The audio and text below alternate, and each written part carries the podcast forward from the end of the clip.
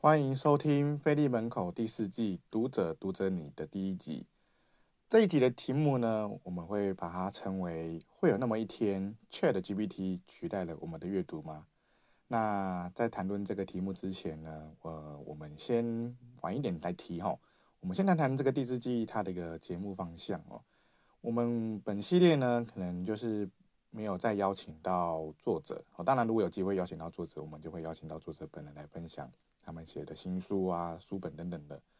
然后，但是我们这次呢，不一样的部分呢，我们是邀请到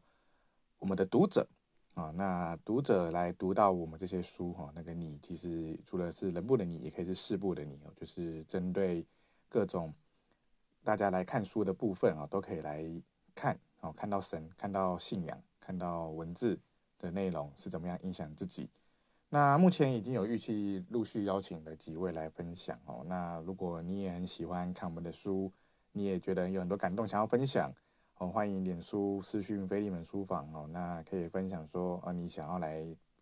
分享你自己在文字上啊，如果你想愿意被采访的话，也很欢迎哦，就是可以跟我们联络，那我们来约时间来分享说你看了我们的书的一些心得体验，也很欢迎加入这样的一个行列。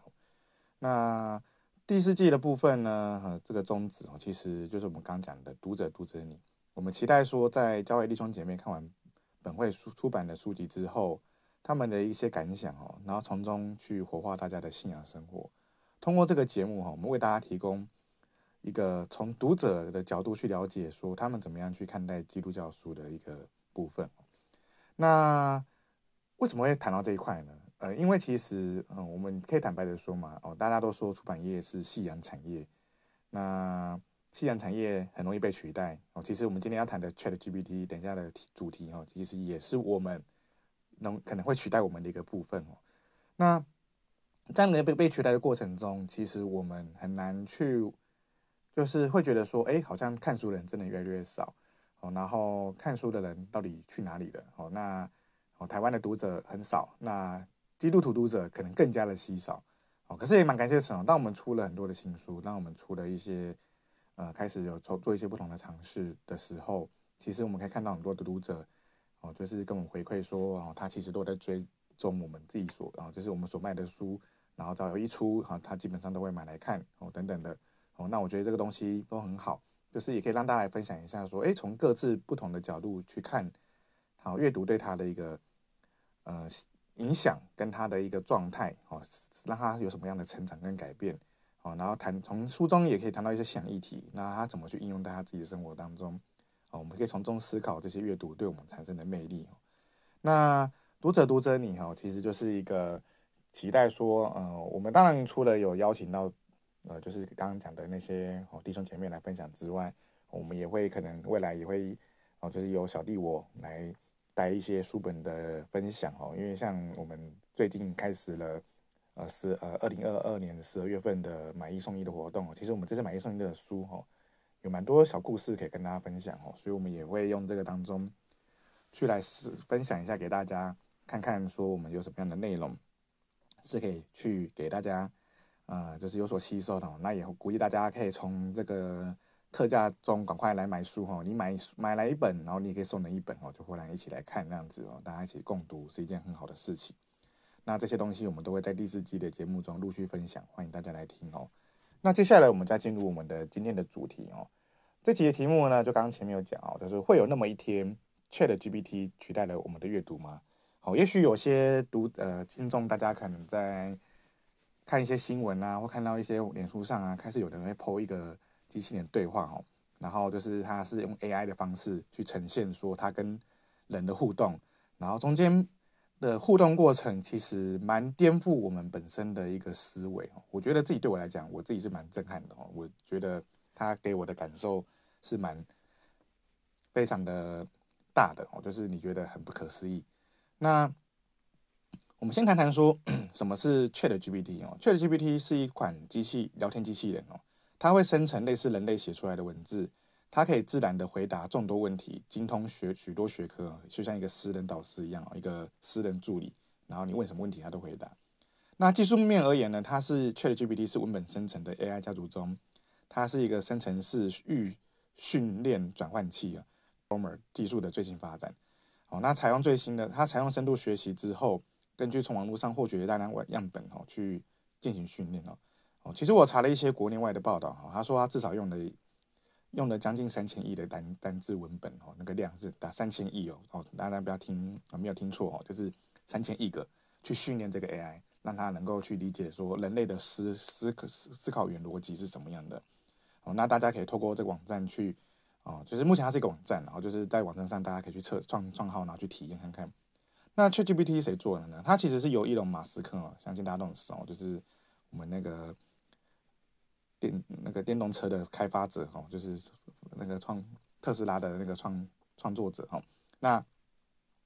他参与独立的创读研究机构 OpenAI 的基金会所研发的。那在二零一五年，他跟其他投资马斯克跟其他投投资者共同创造了这家新创哦。那在前阵子就是推出了这个这款新型聊天机器人 ChatGPT 开放用户免费使用，目前都还是免费的哦。所以如果各位弟兄姐妹你如果兴趣的话，你可以自己搜寻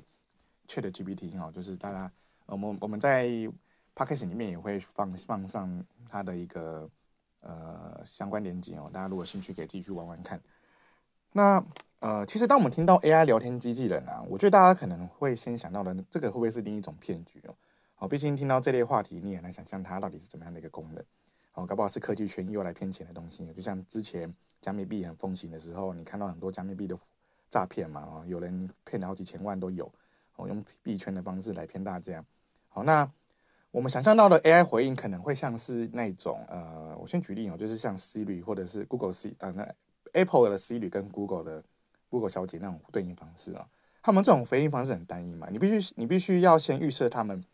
是否看得到你看得懂你的回应？你再丢出问题，譬如说你问 Siri 今天天气如何，随你帮我导航。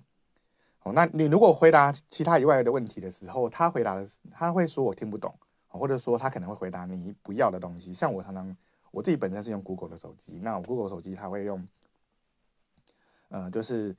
呃 Google 的那个，我就我就讲 OK Google 部分嘛，然后他就会来回应我。嗯，我所提到呃听到的声音嘛，然后我会跟他说我要查查查查什么哦，我要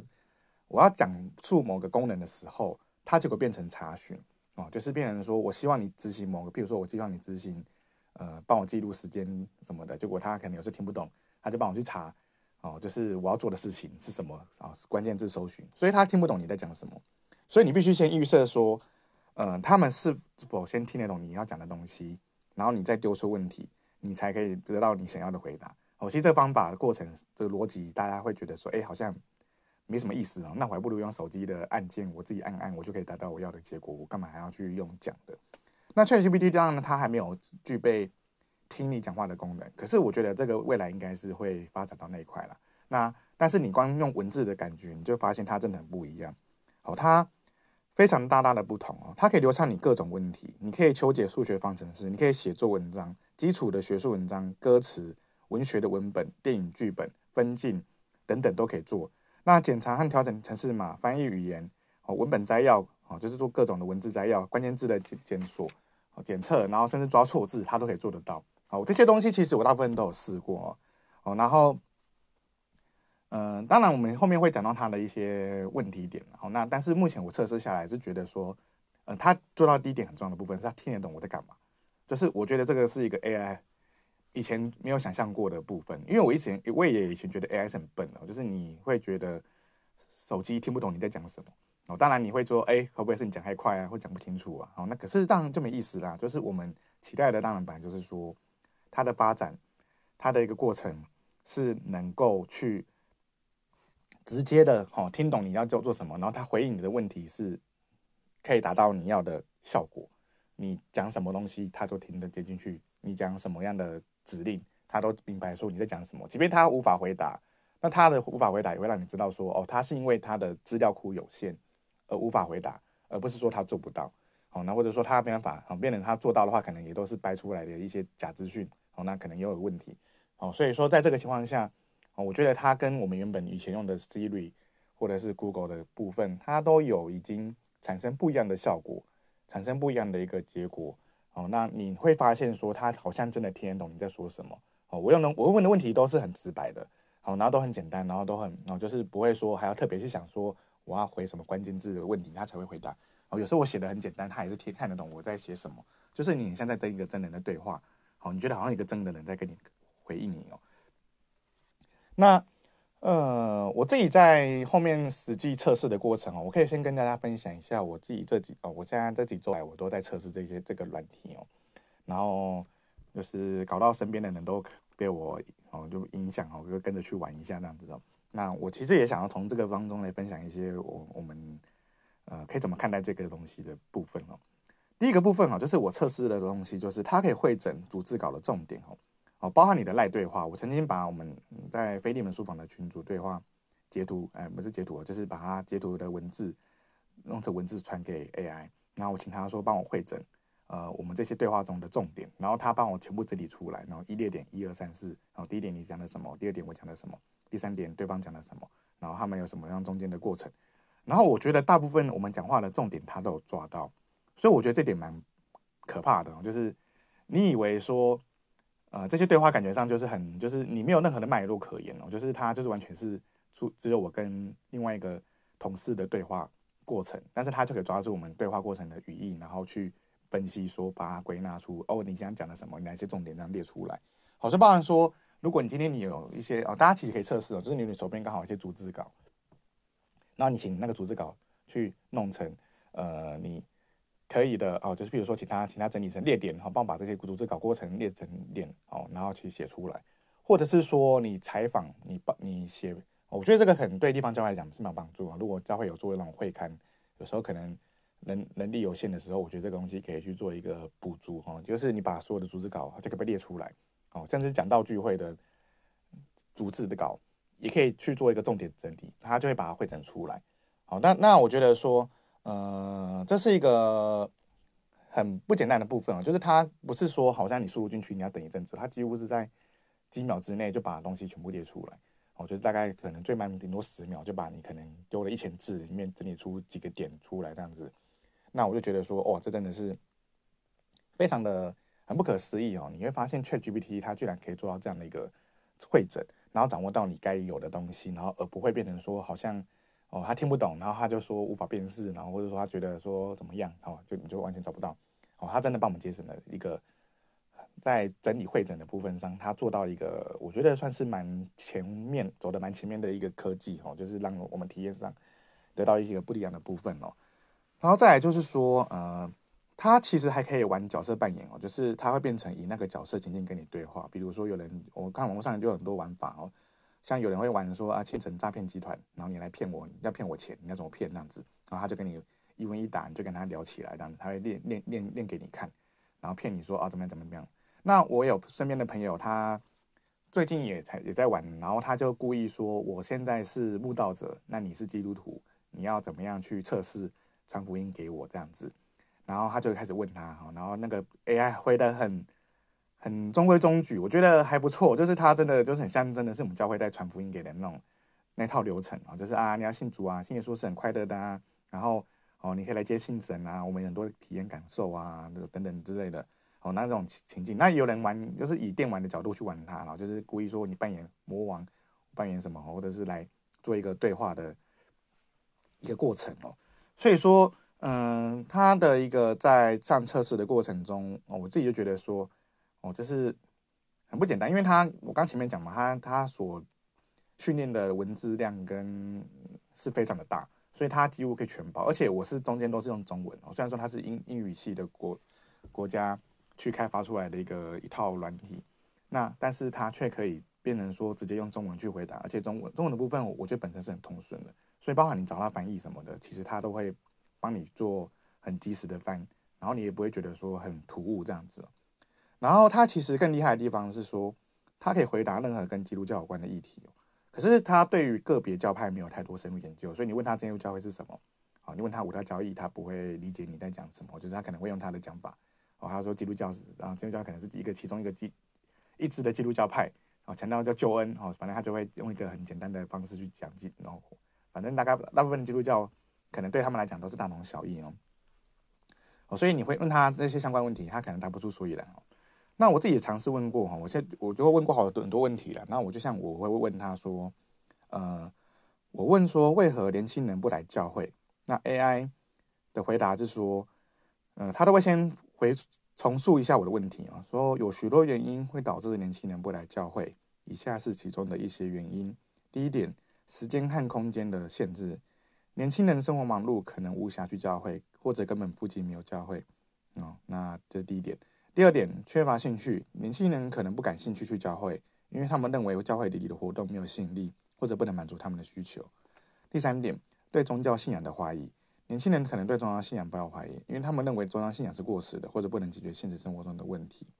第四点，缺乏对宗教信仰的认识，年轻人可能对宗教信仰一无所知，因为他们没有接受过家信仰宗教信仰的家教育，或者家庭背景不支持宗教信仰。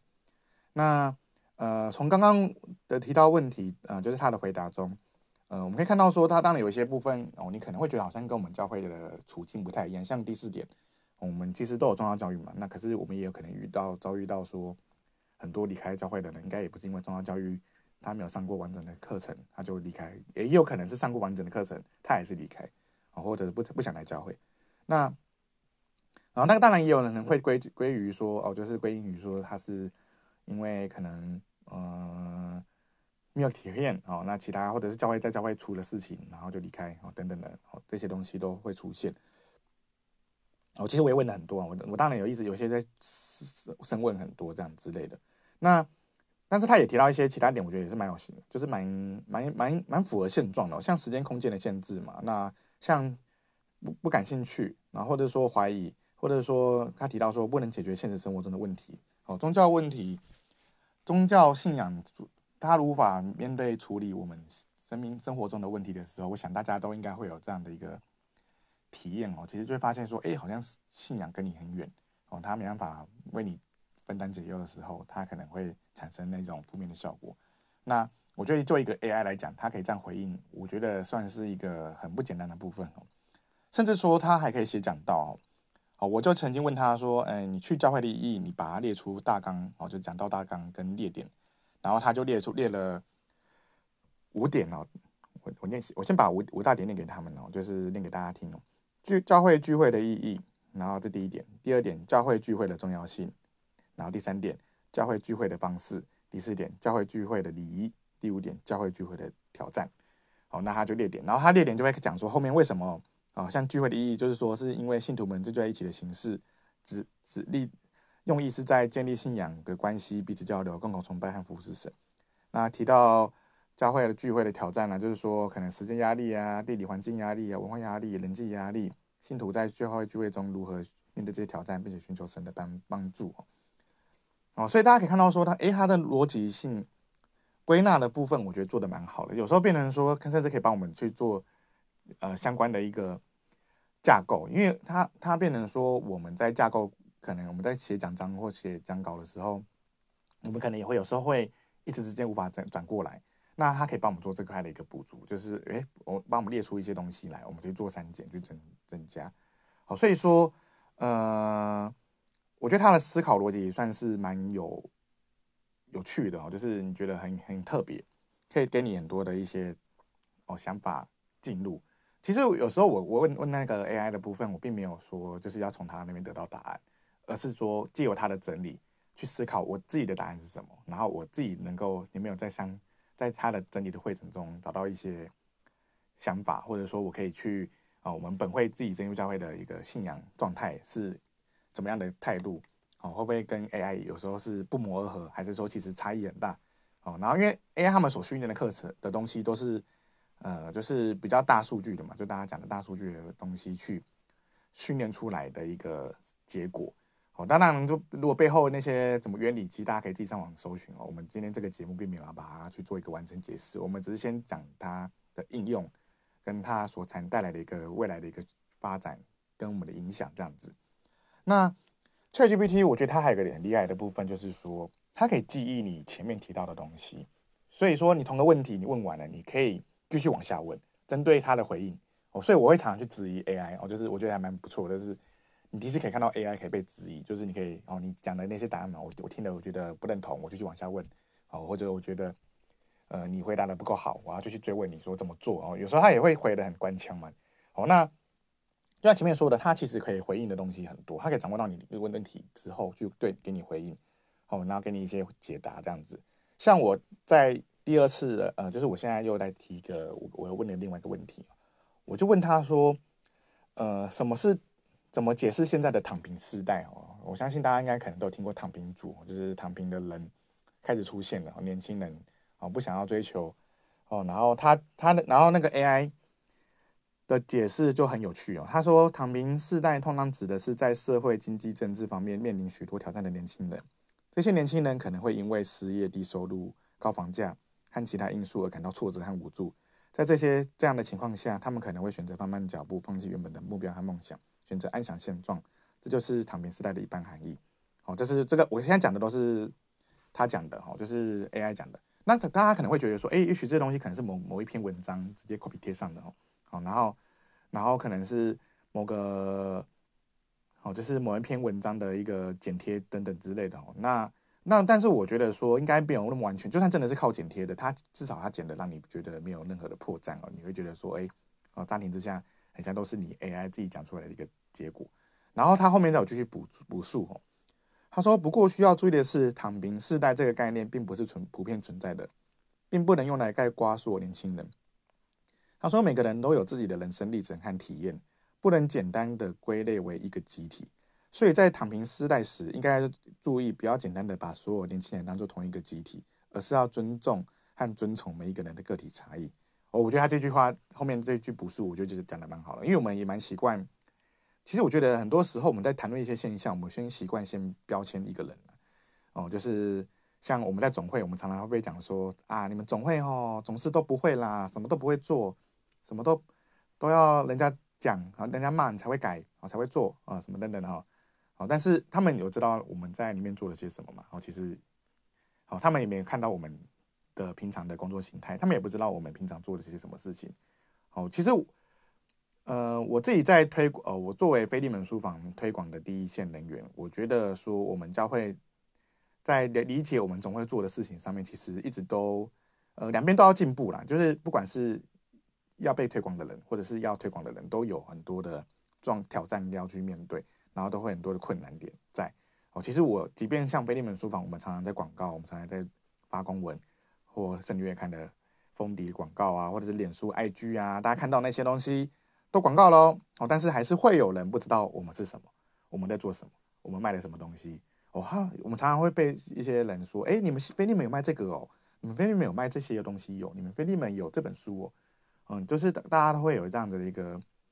想法在哦。那变成说我们在变成啊、哦，如果今天你用那个总会总是都不会，你不要标签了，你把它形容说总会的这群人全部都是不会的人，那你还能做什么？啊，你你对总会永远都会是呈现一个失望的态度哦，你会觉得总会就是一个这么样的好、哦。那像刚刚讲的躺平世代，也许我们也会希望。我们常常说，像我们这杯草莓族嘛，就七年级的人，会不会说我们是草莓族？那真的所有人都草莓吗？我相信每个人的经历、生活经验，它都是，哦就像那个 AI 所讲的，人生历程和体验，不能简单的归类为一个集体。所以说，每个人都有每个人的个体差异，每一个人每个人的生长背景，每一个人有他不同的一个，呃，他对于人生的态度跟价值。或许他选择对于这个世界，哦，就是那些躺平的人。啊，选对于这个世界，他选择用躺平表达他的一个呃活在当下的一个想法哦。可能大家会变成说，这个部分就是没办法，就是必须要只能这样子哦。我怎么努力没有用哦，因为这个世界不是给努力的人去得着的哦。那至少我们知道说天敌天国要努力的哦。那我相信大家在这块这块是有它的一个效果。那我刚刚讲到说他会记得我们问题嘛，所以说呃我就会继续问啦、我就说，哎，你觉得我们为何会简单的把所有年轻人当做同一个集体？好，就是我继续问 AI 的部分，那 AI 怎么回答呢？他说，这可能是因为人们哈，那 AI 怎么回答呢？他就说，这可能是因为人们常常会将自己所熟悉的事物与自己所不熟悉的事物做比较，从而产生一种集体化的观点。例如，如果一个人身处某与某个年轻人聚集的社区，那么他可能会认为所有年轻人都是相似的，并且将他们归类为一个集体。此外，社会媒体和广告等传播媒介也可能对人们的思维产生影响。这些媒介经常把某一群人的特征加以强调，并且将他们归类为一个集体，这样的讯息可能会被人们所接受，并且导致他们对某一群人有一个简单化的看法。总的来说，人们可能会将所有年轻人当做同一个集体，是因为他们自己的经验和信息来源所造成的。不过，这种做法是不恰当的，因为每一个人都是独立的个体，不能被归类为一个集体。因此，在讨论某一群人时，应该尽量避免他对他们进行简单化的描述。好，以上是 AI 所回应给我的内容。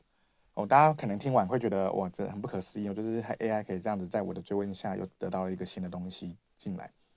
然后我自己在这个回答过程中，我觉得我也蛮有收获的，因为我们真的的确很容易用一些标签化的方式哦，虽然说我自己会被标签哦，总会都总会都是都总是都不会。好，那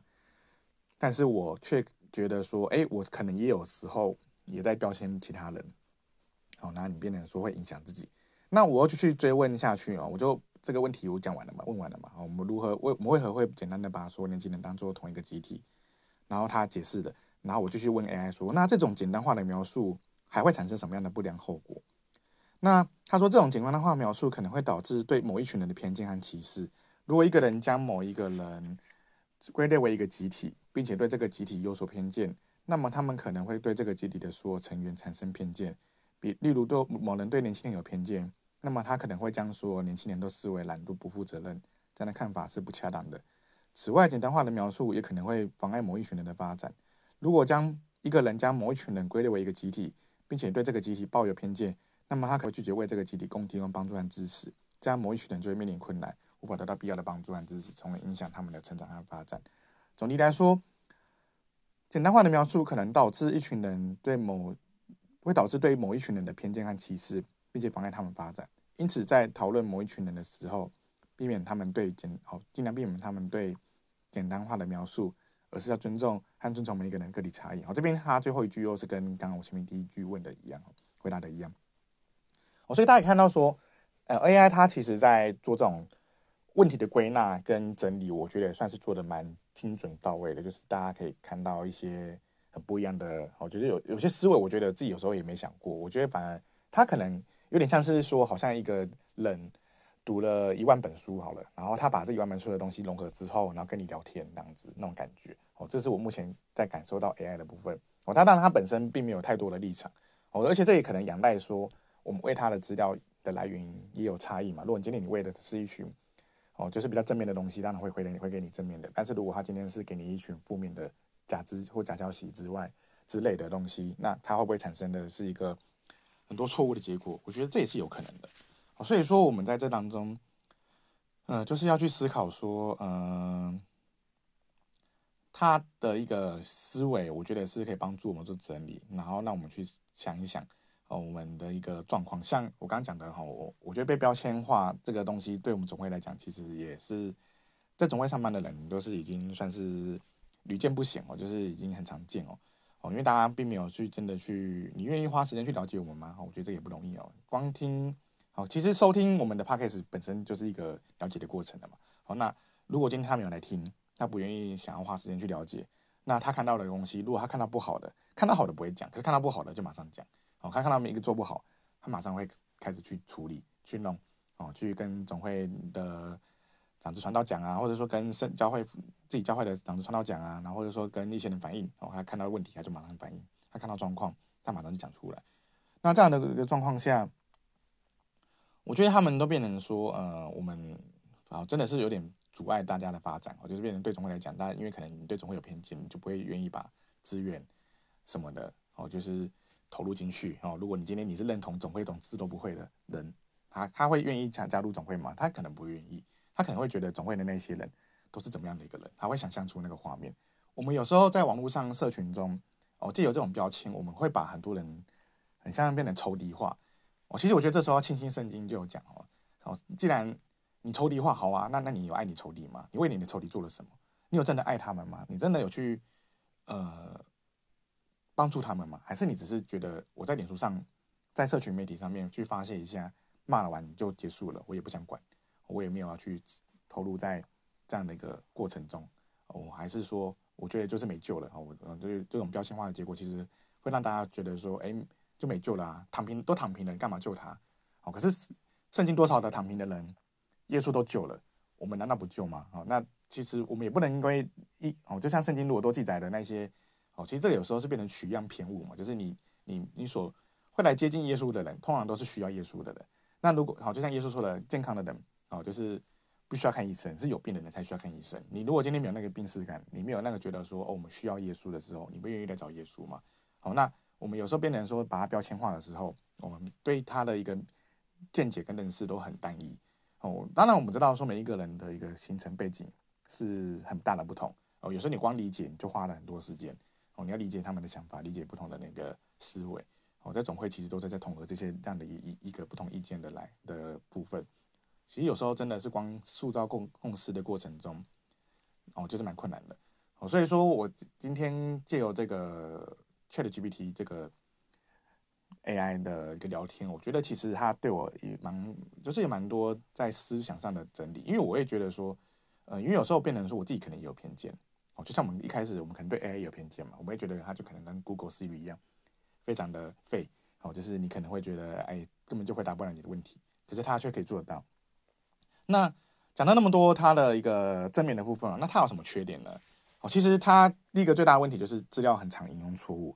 啊，包含说，我最简单的例子呢，我举我问他圣经的问题，他会回答经文，但是经文的内容的章节是错的。那甚至说他说的内容跟实际经文文的的模样又不太一样哦。那他本身并没有把圣经变成是一个哦，就他他的圣经他并没有变得好像是一个哦，比如说你列出创世纪一章一节，他就会把一章一节列出来给你哦。他是以理解创世纪一章一节的方式去回答你这个问题，这样子。那。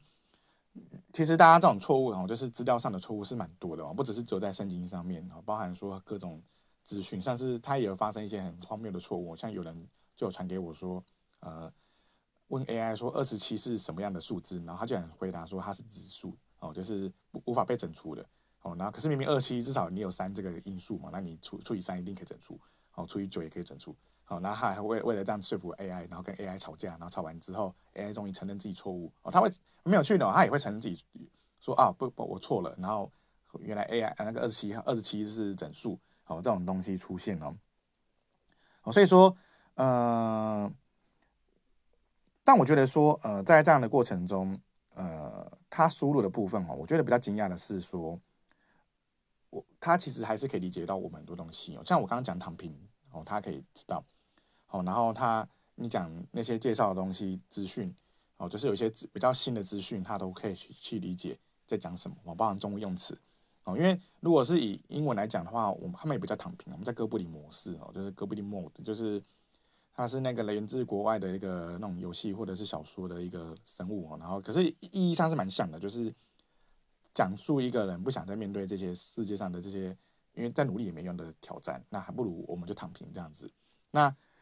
那这样的一个过程，我觉得就是很有趣啦。就是啊，虽然说你可以看到说他可能在引述资料上是很多错误，可是我们我觉得我们也会判别啊。哦，就像我们去 Google 搜寻，你难道你不会去判别说你看到的东西就是对的吗？哦，就像包含说我们在那个使用脸书上面，你看到任何资讯，难道你都会觉得说他讲的就是对的吗？哦，不管是那个资讯来源是什么，哦，或者是谁讲的，哦，我们我觉得很多时候，就算他没有讲。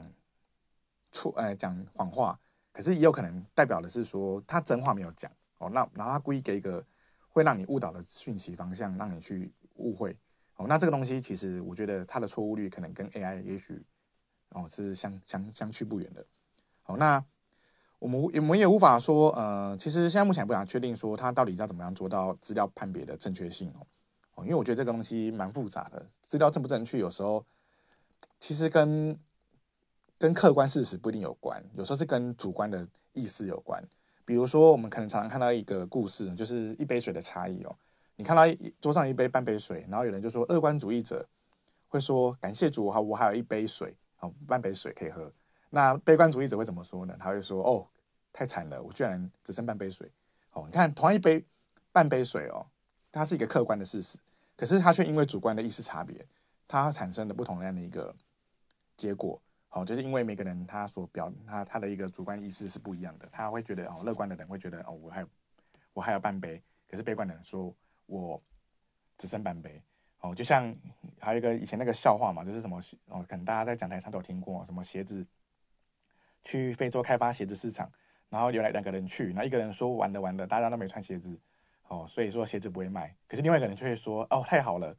就是因为那边没有，大家都没穿鞋子，我们等于每个人都可以有一双鞋。哦，你看，就是同样一件客观的资料，可是它却有主观的解释上的差异，所以说我们无法判别说，哦，你就是你会，我觉得未来它的一个 AI Chat ChatGPT 的一个 GPT 的一个问题，就是说无法证明说到底他讲的是对的还是错的，或者说怎么样知道他是对他是错的。哦，这个东西可能对我们来讲是大家会觉得比较困难的。然后它也无法预测很多未来的数据哦，虽然说。啊，网络上已经有人在测试说，啊，就是丢那种，呃，逐日的那种金钱的汇率，哈，就各种外币汇汇率，然后看它预估汇率的变化是不是准不准。哦，可是因为它的资料都是在，哦，它有说明说这个网站的位的资料都是在二零二一之前，所以说二零二二年发生东西，他完全不知道，他无法理解。然后你问世足赛，他回答不了你说，哦，谁会赢，或是他绝对会支持谁。哦，当然就是可能他会很客观的讲然后，但是但是他就会。没办法给予这样的一个表达意见，所以说这种预测类的，哦，当然没办法还看不到实质效果。可是未来呢，我们也不知道说到底它会不会变成真的是一个这套系统可以，就像我们常常会预测台风一样嘛。如果它这套系统有办法预测到这么多分分辨这种资料的时候，或许它有一天它可以去预测台风会不会进来，哦，台风的路线会不会变成说不用一直在修正，而是可以很准确的去预测出它一个实际的路径，哦，或许。在这样的一个过程中，他可能可以同样的一个模式去去思考出来，做一个归纳出一个结果，这样子。哦，当然会不会这样子？啊，如果当他今天越准确的时候，会不会也会有可能？哦，可能有些人就很悲观来讲哦，就是同样的状况嘛。哦，那他可能会说，哎，会不会人类的毁灭开始不远了？哦，当然不是说这个 AI 会变成有灵魂，或者说有办法自我意识去控制人类。我觉得更更大的可能，反而是我们先因为懒惰而自我毁灭哦。大家可能会觉得说。哦，就是，呃，什么都靠 AI 的嘛。那我既然我今天就是说说一切东西都靠 AI 帮我去处理、去回回复，哦，然后我们就可以把它解，哦，就一次一次一次解决它。哦，那大家可能会觉得这样有可能吗？哦，其实我觉得也是有机会的哦，就是这也是有可能的。那再来说，呃，我们谈到它的缺点，当然它目前就是因为缺点很多，所以很哦，我我其实身边很多朋友都会传，也会传那些。他搞笑的一些故事啊、呃，就是一些截图给我看，那样子我也觉得哎蛮好笑的哦。那大家也会觉得说他到底可靠性到底在哪边哦？那但是我觉得它就是代表的是一个嗯，可能会影响我们人类发展的一个其中一个蛮重要的一个里程碑之一哦。你甚至说就是它可能会影响我们对于整个哦，我觉得甚至说以至于到信仰哦。所以我后面等一下我后面会再谈论到这一块哦。那它第一个会取代了什么呢？我觉得其实光上网搜寻的定义，其实我觉得就已经有开始改变了。像我们早期找资料，我们都说你去图书馆看，对不对？就是你做做报告、做功课，你去图书馆找，然后你去找相关的书籍，然后去引述这些书籍。那一直到 Google 他们开始出现哦，就是 Google 这个整个颠覆整个大家对搜寻的一个定义哦，就是它重新定义的什么是搜寻，它把东西列出来，然后你去找。找到你要的文文本资料，你要的资讯，你要的内容，啊，你就会把它弄出来，然后再来，第到这这个时候 AI 出现的时候，它变成是一种 AI 叙述。其实有些东西你也不需要去问哦，就譬如说你想知道说，呃，现在阿里山的温度，哦，你当然会直接搜寻。但是你如果问 AI 的话，它可能可以直接用一个它的一个理解的方式，帮你去整理好你要的资料。就像譬如说我们要研究圣经家谱，哦，你可能会很多的。资讯哦，就是需要去查找，去呃，就是你可能要查翻很多资料，才办法把 AI 呃那个那个家谱的东西全部整理出来。可是你问 AI 也许，它可以就直接回答你谁谁谁是谁的亲戚哦，谁是谁哦，是做了什么事情，他的事情是什么。可是有些东西它可能是散散落在各个书籍里面。那今天当 AI 全部都喂出来之后，它可以帮你汇整成一个你想要的完整答案，然后你直接去看，而省去很多的时间。我觉得这部分的一个。效能上，我觉得它是差异蛮大的。跟你的 Google，因为你 Google 你看到了，你譬如说你找了十笔资料，你也要一笔笔对，你要一笔查，而且有时候每一笔资料它所拥有的书都会内容可能都不太一样。就像呃，我们常常会被问说有没有什么圣经就包山包海，然后包解释、包注释、包原文，其实很难的，因为光呃印出来就是一一本圣经要印到这么多资讯，就已经有点困难了。那它变成说，而且很多时候变成说，各自各家圣经推出的注解跟注释跟解释都有一些不一样的地方，那你就要一个一个去对嘛，你要对每一同一章节的内容的注解跟解释，跟哦，甚至你还要我们还会再翻我们自己教会出版的那种释经哦，就是来逐一对照，然后找出一个哦，去看一下到底它这个这那个那段的经文到底在讲什么，然后这样的一个过程。那 AI 不一样，它就是帮你把这个东西直接做一个整合哦，然后回答你。哦，它整合后的结果，那你要不要相信它？你要不要觉得它是对的？我觉得这个可能见见见仁见智。但是我觉得至少在资料上的整理，它是做得到非常好的。就像刚刚讲的前面对话的部分。那讲到对话，其实我觉得它会取代的部分，可能就是人类的工作的一些部分。好像很多人说翻译可能就会，可能第一个会出哦，就是会被收掉哦，就是比较可能首当其冲的哦，因为他的即时翻译跟他的一个理解。哦，你丢了一句话下去，虽然说他现在只能用文字，可是当他如果能够接收到人的声音的时候，并且能够及时做翻译的时候，他是不是可以马上取代口译的部分？哦，甚至说我们台讲台上的翻译，也许以后大家可以直接用 AI 的方式，哦，放放一个耳机在身上，然后直接转转换你想要听的语言，就可以直接把讲道者的东西其实做转译。哦，那我们可能翻译上的工作或许就不需要哦，就是做这方面的训练哦，包含甚至说台台语。中文哦，跟台文、台语跟英文哦，直接这样对翻，我觉得这个东西的存呃改变是有机会发生的哦，因为呃，其实台英的翻译哦，台语英文的翻译，其实在那个那个脸书的创办者哦，马克祖伯祖克伯他本身就有做这方面的研究哦，那我觉得这东西当慢慢慢的整合在一起的时候，它可以产生的改变是蛮大的哦，甚至可以取代说整个翻译的的市场哦，不管是文字也好，或者是。讲呃，你所讲述的部分，那当然就当然有人会觉得说啊，翻译本身可能有哦，可能听真的会比较有感觉啊。可是我觉得有时候是是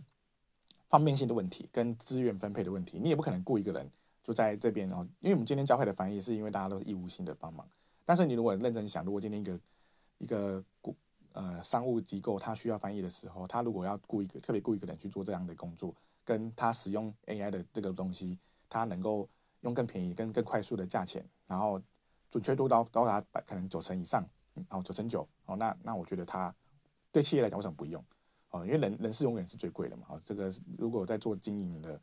人来讲，他们都会大家都会觉得是人事是最贵的资产哦，那也是最贵的成本哦，就是资是资产，但是也是成本哦。那变成说大家就会去去做取舍嘛。好，那另外一个部分就是客服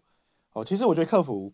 呃文字不管是文字客服也好，电话客服也好。哦，因为电话客服其实它反正现在都有那种电，你输入文字就可以讲出的那种语音嘛，像 Google 本身的声音，它本身就可以把所有的音都练出来。那如果今天你把客服的文字传传过来，然后我们有测实实际测试过，我们就拿飞利门的那些呃我们收到的一些文字资讯，哦，当然他没办法回答我们有什么书什么书什么书的问题，但是回答一些譬如说呃对于某些问题的一些看法，或者说呃客人的一个需求。他提出来，然后他可以，我们请他拟一个，呃，请客服，呃，AI 客服回回应，说，呃，回答这个问题。我发现回的比我们还好，就是他可以很很中规中矩的，像回公版的一个文文案，然后但是又可以把问题讲出来，然后针对你的问题，哦，要怎么做，怎么怎么做，哦，建议你怎么做，怎么做，然后感谢你的配合什么等等，然后他就开始这样做一个做一个这个这个解答。所以有人就觉得说，这样的一个情况下，也许未来哦两三年后，这个客服可能就会。被取代，哦，那我觉得这也是有可能的，因为他真的在这部分已经有展现出他的一个效果出来了。那也也变成说，可能真的会改变到很大的一个大家对于这样的一个思维哦。那当然，它另外就是讲的那种文书会整整资料，就是有些资料整理，其实以前我们都变成说是用人力去做整理嘛。那如果今天我们 AI 能够听懂我们的指令，或许它就能够把所有的。文字输入进去之后，做一个重新会诊的一个结果，那这个我觉得是一个蛮容易发生的一个部分哦，因为它比如说像逐字稿，好，也许今天他能够做到哦，就是语音辨识的完整度是非常高的，可以就算你一个人讲话有口音，或者他讲话很快，哦，就像我这边讲话很快的时候，但是他都可以辨识的出来，然后他能够能够马上做及时做一个整理，哦，就像哦，就是把大家的逐逐字稿的内容全部变成一个。完整的一个仿纲啊，仿纲，然后大大致的一个大致上的一个整理这样子，那他就很有可能取代说这样的一个工作嘛。就是如果今天他是做一个这种资料文书的会诊，他可能可以这样子达到这样的效果。哦，其实蛮多人是愿意投，就是花钱去，我就看网络上有些，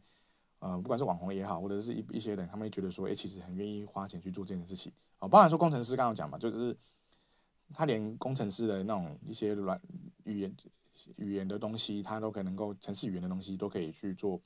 修改，甚至提出自己的建议。我也问他说，哎，我如果要 Excel 写什么程式，你建议怎么弄？然后他就会回我怎么写，怎么写，怎么写，而且他会照步骤一个一个回答你。所以我觉得这点。这点真的蛮厉害的，因为我有点像是以前的，呃、如果再讲古一点，就是雅虎以前有个奇摩知识家嘛，哦，那个是真人回应。那现在就是可能变成是 AI 版本的知识家，回答你各种问题，然后他有办法去找到他要呃你需要的东西，然后跟你给你东西，然后回应这样回应你这样子。那再来就是阅读跟写作，哦，那呃，我觉得阅读跟写作其实也有可能哦，就是我们回到我们今天这这个 podcast 的一个重点，它到底。会取代了什么？哦，那我觉得光阅读，其实因为每个人阅读的方式不同，每个人有每个人阅读的方法。哦，这个也是我们未来在访问不同的人的时候，大家可以去呃去听每个人的一个做法。哦，那我自己觉得说，呃，我觉得不管哪种阅读，其实只要愿意阅读都是好事。那我觉得有时候 AI 帮你阅读的一个点，就是说它可能可以帮助你去做我刚刚讲的哦知识知识性的东西的整理。哦，很多哦那那种。你有时候变成说，你也不再需要说去背起来。好，其实有时候我们呃，像我们以前查图书馆，我们因为图书的资料都整理好了，然后你也不可能一直带在身上，所以你你可能会把图书上的资料都记忆下来，好，自己想办法背起来或怎么样的，就是成为了一个长期记忆。可是今天 AI 在的时候，如果它能够随时回答你，那我们到底要不要继续往下学？学什么？哦，我们也要学那些知识性东西，我们有需要吗？我们有需要继续往下学吗？我们有需要学说为什么会下雪吗？好，那我们可不可以直接问 AI 说，AI 去解，请你解释一遍下雪的定义，然后什么为什么会下雪？然后请你直接从头讲一遍，好，它的由来、它的存在、它的价值、它的帮助是什么？为什么雪会那么冷？好，那等等等之类的。那你这样去问他，他他可以直接回答你。那他直接回答你的时候，我们要。还要再去记说为什么会下雪吗？我们还需要去做这样方面的一个学术上的一个东西吗？哦，所以我才前面才讲说，哎，会不会有人真的可能就开始怀疑说，它的出现会不会真的造成我们的毁灭？我们因为太懒了，我们都要依赖它去回答我们的东西。但是换个角度想，它等于说它帮你整理完这些东西之后，我们不需要花更多时间去做这块的一个的思考，而是说我们开始往更进阶的部分去做。不同的一个价值的一个呈现，这样子哈，哦，就像，嗯、我们在谈到说它的归纳能力很强嘛，那然后它的一个整理资料整理是很很很及时，然后又很快，然后又很有，哦，就是至少你觉得乍看之下是没有任何的一个错误这样子，哦，但是我觉得说，呃，我们强人类强的部分应该是诠释，哦，就是每个人诠释的。部分对于这种知识性的传达，或者是说我们不，甚至说在信仰上也是一样，哦，像包含说，呃，大家都知道说，我们真耶稣教会本身对于圣经的理解，就是有别于其他教派嘛，所以我们才会叫真耶稣教会，我们才会强调我们跟其他教派的不同。哦，我们就像我们出的那本教义比较一样，谢长老所写的，哦，他就解解释说，每五大教义当中跟大家不同的部分，那这个东西就是一个诠释，诠释不同的部分。那就像说，呃，我们有一本书。叫做我亲眼看见神，其实我觉得包含说，我们看见神，我们去看见这些书，我们去阅读的过程中，我们都是在塑造说你对神的一个诠释。哦，他亲眼看见神，难道只有谢顺道长才可以看得见吗？然后，难道只有他才会去看到神吗？其实也没有嘛。我相信大家每个人都有自己的见证、自己的体验，自看见神的地方，然后看到神的部分，然后。然后我们自己呢，我们自己能够也应该每个人都有办法去诠述，呃，诠释出来说，我们每一个人看到神的一个部分，我们有自己的经验，我们自己的思考背景，我们有自己的一个体验，看到神，然后看到一个，呃，哦，就是你各自每个人的部分，你有你自己的一个诠释方式。那我觉得这个诠释方式是，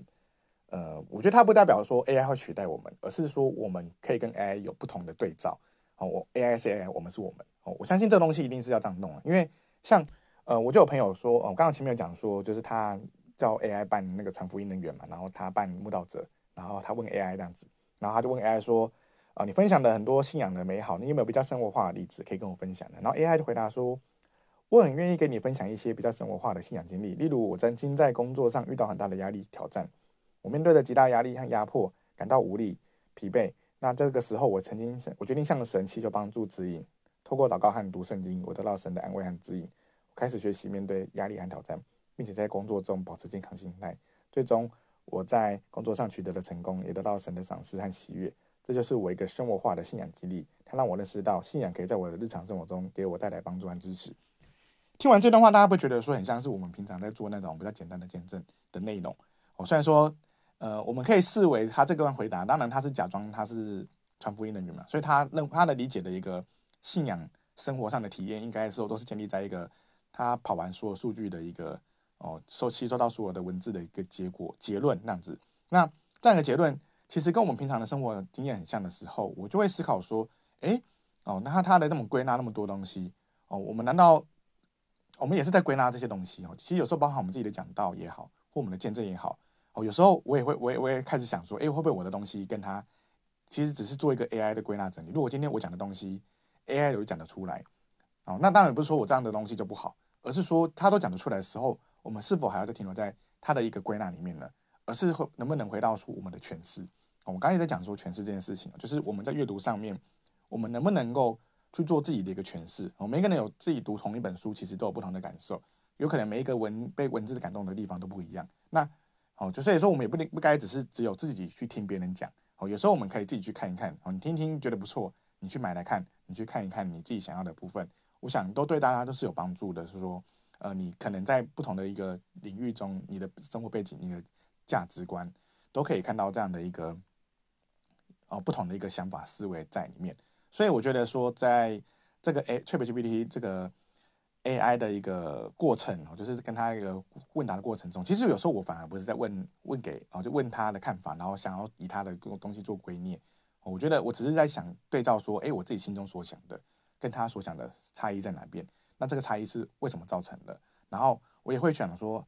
啊，如果他今天归纳能力那么强，那我自己能够做，我我可能在这部分的追，应该是追不上 AI 的一个程度。然后就是如果他今天要比归纳能力的话，哦，寻找圣经某些关键字的特。特殊性，或者是说整理出某些圣经的解释内容那样子，然后它可以归纳的比你更好的时候，我我们到底要做的是什么？我其实我觉得还是就是回归到刚刚讲的哦，是个人的诠释，我们个人自己怎么去诠释我们对神的理解，我们对圣经的道理的领受，然后我们怎么样去看待我们真耶教会对于圣经的解释跟跟诠释这样子，哦，他的诠释是对的吗？他的诠释是帮助我们的吗？哦，我想这个东西对于我们长期在真耶教会里面的人哦是毋庸置疑的，但是。我们就可以去思考说，呃，我们可以去传达给，呃，就是，呃，不同的信仰的人，哦，可以去借由这个方式去表达说，哦，其实我们跟其他教派不同的地方，哦，信我们跟信其他教派有差异，哦，差在哪边？那这些差在哪边的东西，就是我们的诠释。我想这个诠释是蛮重要的，就是在我们，哦，包含说我今天第四季要来谈的那个阅读的部分，其实也都是在思考说，我们在读的过程中，我们能不能读到神的部分里面去。还是说我们只是一个，哦，就是就像 AI 一样，它只是一个知识性的归纳，那我们也只是知识性的吸收。可是我们没有读进去，我们没有把我们所归纳的出来的东西应用在生活中，应用在你的人生里面。那这些东西东西只是一个停留在某某一排机四部戏里面的一个知识性的东西，然后等待你被，啊，就是你你要去把它挖出来而已嘛。好，那我觉得它不是走这样子，而是说我们在不同的阅读过程中，我觉得它也，我们就变成说，我们不用不用再那么认真的去，一定要背起来，哈，比如说背年代，好，背圣经的东西，那这东西或许它当然你有兴趣，你可以去把它做你的更深化的一个吸收，但是如果今天我们要面对那么多的事情，我们要面对那么多的一个多元的一个社会，我们如果只停留在某一些很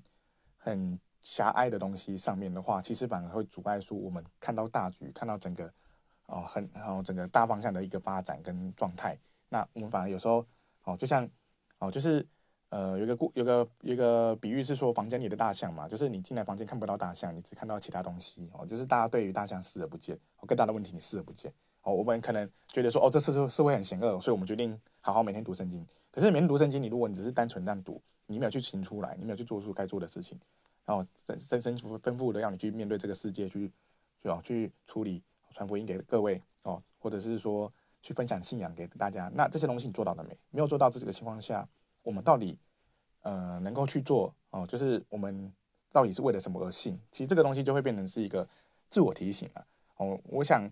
我在这个 ChatGPT 的使用过程中，啊、呃，就是大概体会到上述这一些。其实他能讲的东西还很多哦。就是如果你一直问他去哦，甚至哦，未来我们像我们之前都有那个呃顺道信箱事宜嘛，哦，就是有分一二三四集。那这次的买一送一也有提到，也有也有他哦。也许我我我我可能就录了一集来问问看，说，哎，哦你。对这个题目的看法是什么？那那现场的回答又是什么？然后在这个当中分享给大家。哦，这也是我们可以跟大家去思考的。哦，就是呃，当 AI 并不一定不一定是完全会取代我们。哦，那但是它可以帮助我们去理解各种的呃脉络啊，然后去思考说各样的一个整理，思想上的整理。那我们去圣经的上的整理，然后我们去看见说，哎，我要不要去？照他的整理去思考一些东西，然后或者说我自己去从他的整理中，我去再去做一些分析，做一些判断啊，这些分析判断也许就可以帮助我去在信仰上有更多的一个呃，就是理解啊，跟或者是跟看见我就是可以建立出我自己亲眼看见神的部分这样子。好，那这是以上呢，就是我所今天想要分享给各位的哦。好，那大家可以放心哦，并不是每一集都会录到这么长哦，哦，只是说嗯，今天刚好第一集哦，就是重新我们第四季。哦，前面前面前面三季已经分享了很多东西哦，那第四季我们节目呢，我们可能一样，就是从回归我们的原点哦，最初的起点呢，就是来阅读书籍，阅读这件事情，去思考说我们跟神的关系哦。那我们今天的腓利门口第四季的第一集哦，就读者读着你就录到这边哦，那也感谢神，希望大家能够在这当中都能够有所吸收收获。我们今天就分享到这边，大家平安再见，拜拜。